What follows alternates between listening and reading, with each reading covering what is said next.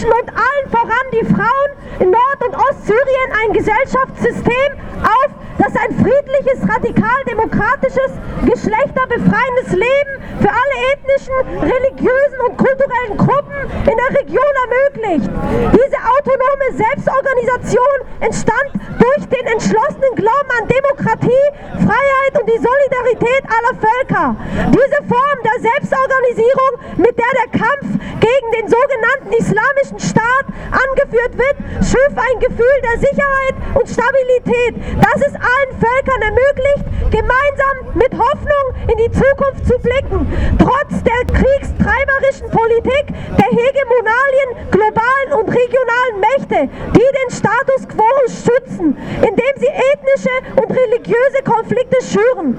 Die demokratische gelebte Alternative, die trotz ständiger Angriffe, Vertreibung und Wirtschaftsembargos aufgebaut wurde, machte es den kapitalistischen Kräften unmöglich, ihre eigenen Interessen in der Region durchzusetzen. Sie ist denjenigen ein Dorn im Auge, die den Völkern des Nahen Ostens Autoritarismus, Abhängigkeit und Ausbeutung aufzwingen wollen. Die Invasion des türkischen Staates in Afrin im Januar 18 war ein Angriff auf Hoffnung, Koexistenz und Demokratie zwischen den Gemeinschaften in der Region, symbolisiert durch die demokratische Selbstverwaltung in Nord- und Ostsyriens. Unter eklatanter Verletzung des Völkerrechts haben der türkische Staat und seine dschihadistischen Söldner über Tausende von Menschen, hauptsächlich Zivilisten und Zivilistinnen, getötet. Dörfer, historische und religiöse Stätten, die nahezu sowie die wirtschaftlichen Ressourcen der Bevölkerung systematisch zerstört. Mehr als 300.000 Menschen wurden gewaltsam vertrieben. Extremisten ließen sich anstelle der vertriebenen Bevölkerung nieder und arbeiten seitdem gemeinsam mit der Türkei an täglichen Verbrechen gegen die kurdische Menschlichkeit. Sie plündern Häuser, entführen Menschen, die nicht fliehen konnten, vergewaltigen Frauen, foltern Gefangene zu Tode, verbrennen die Natur und stehlen lokale Kulturschätze. Alle Frauenstrukturen, die dort in sechs Jahren aufgebaut worden waren, wurden zerstört, als Gewalt gegen Frauen zur Besatzungsmöglichkeit wurde. Zuletzt versuchte der türkische Präsident Recep Erdogan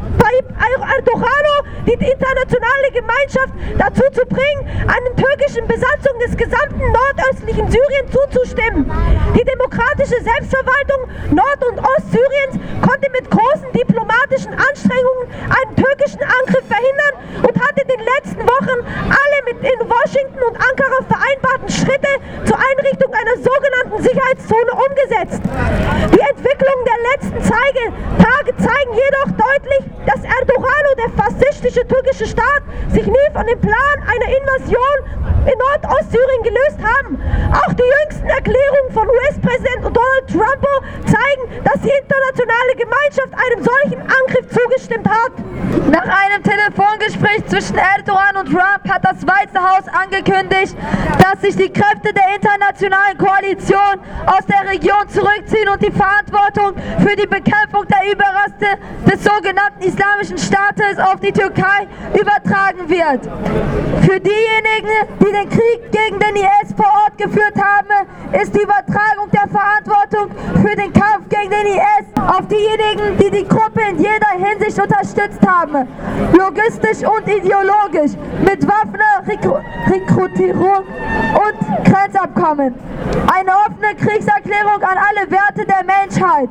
Ein solcher Angriff wird nicht nur bedeuten, dass ähnlich wie bei der Offensive der Türkei in Afrin Tausende von Zivilisten und Zivilistinnen getötet und Hunderttausende vertrieben werden, darunter Menschen, die bereits Flüchtlinge oder Binnenvertriebene waren. Eine solche Operation wird auch alle alternativen demokratischen Strukturen gefährden, die für Freiheit, Frieden, Gerechtigkeit und Frauenbefreiung in dieser Region aufgebaut wurden. Dass die Regierung angesichts dieser konkreten Bedrohungen schweigen, ist ein klarer Beweis dafür, dass es für das unterdrückerische patriarchische System gefährlich ist, die Ausbreitung der Frauenrevolution zu ermöglichen.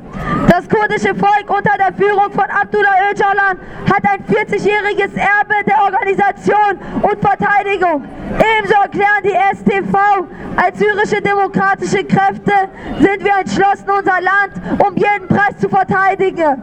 Das kurdische, arabische, turkmenische, armenische und assyrische und syrische Volk der Konföderation Nord- und Ostsyrien, das es geschafft hat, die schlimmsten Angriffe zu überleben, ist daher bereit, sich erneut zu verteidigen.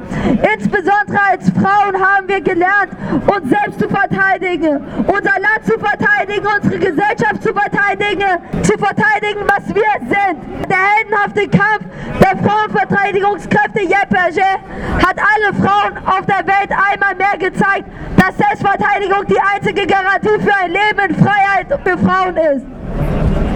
Die Staaten schweigen, weil sie sich bewusst sind, dass das, was in Nord- und Ostsyrien aufgebaut wird, ein alternatives Modell zum patriarchalischen und kapitalistischen System ist, das sie vertreten.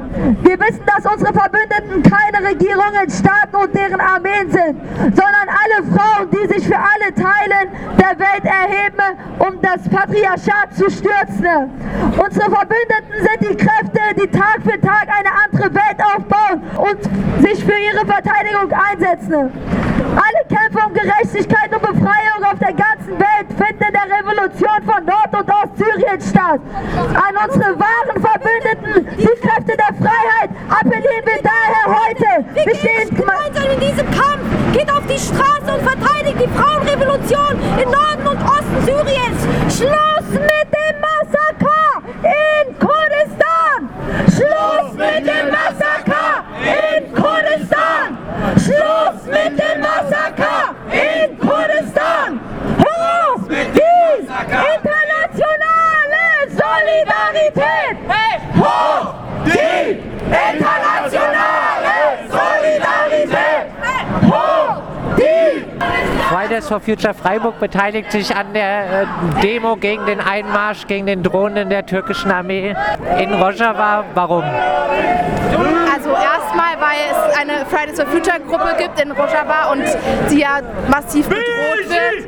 Und wir wollen uns einfach mit der solidarisieren, weil sie unter krassen Bedingungen für den Klimaschutz und Klimagerechtigkeit sich einsetzt. Und wir wollen einfach Aufmerksamkeit darauf lenken, wie krass der Einsatz von Menschen ist, die quasi mit dem Leben bedroht sind oder mit dem Tod bedroht sind äh, und trotzdem für ihre Ziele kämpfen und andererseits eben für dieses alternative, ähm, genau, dieses alternative Konzept in Rojava, wo ein, einfach ein alternatives Modell ähm, zum kapitalistischen äh, aufgebaut werden soll und wir das einfach so hoffnungsvoll und in- inspirierend finden, dass sowas so, unter so schwierigen Bedingungen versucht wird und wir möchten einfach wenigstens durch unsere Stimme oder unsere Anwesenheit ähm, und unser, unseren Einsatz, den wir auf unserer Demo hier oder auf der Demo hier leisten können, ähm, irgendwie unterstützen.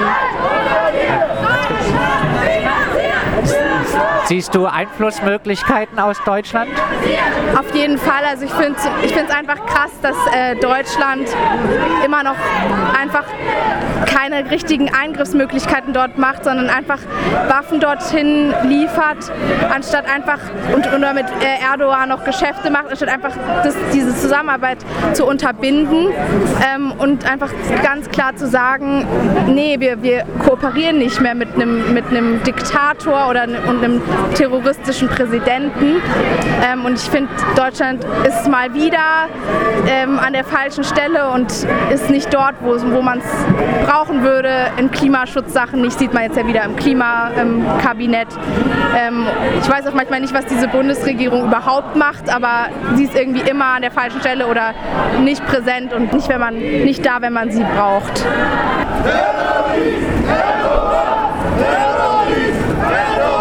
Ich wurde jetzt kurzfristig noch autorisiert, für Fridays for Future Freiburg zu sprechen. Inmitten eines Bürgerkrieges, das muss man sich mal vorstellen, versuchen die Leute trotzdem irgendwie die ökologische Katastrophe, die da seit Jahrzehnten vom Assad-Regime betrieben wird, durch ähm, eine wortwörtliche Verwüstungspolitik von Wäldern, äh, durch eine ekelhafte Abhängigkeit von den Ölreserven des Landes, trotzdem irgendwie bei den Embargos der Türkei und des Iraks Solar- und Windenergie aufzubauen, ähm, trotzdem irgendwie die Vergiftung von Flüssen zu stoppen. Und das war für uns einfach ein Zeichen, das war für uns ein Zeichen, dass wir gesagt haben, wer so viel Mut trotz solch einer Katastrophe, die sich Krieg nennt, ähm, beweist, dem, dem zollen wir unsere Solidarität. Und deswegen haben wir auch geschaut, dass wir heute ein bisschen dazu versuchen, hierhin zu mobilisieren. Solidarität!